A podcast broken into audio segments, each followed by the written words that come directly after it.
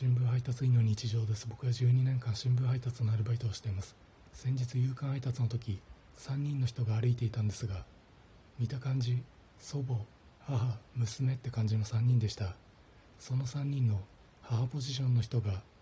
今度何か新しいお店ができるみたいな工事現場を見てミスドがいいなミスドと言っていました。その工事現場の数軒隣に昔ミスタードーナツがあって今はもうないんですが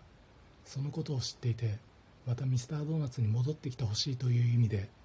ミスドがいいなミスドなのかそれともただ単にミスタードーナツの大ファンなのか分かりませんが僕も昔今ほとんどのミスドでもうやってないと思いますがミスタードーナツが食べ放題をやっていた時よく言っていたのでミスドがいいなミスドと言っていた母ポジションの貴婦人同じ意見です。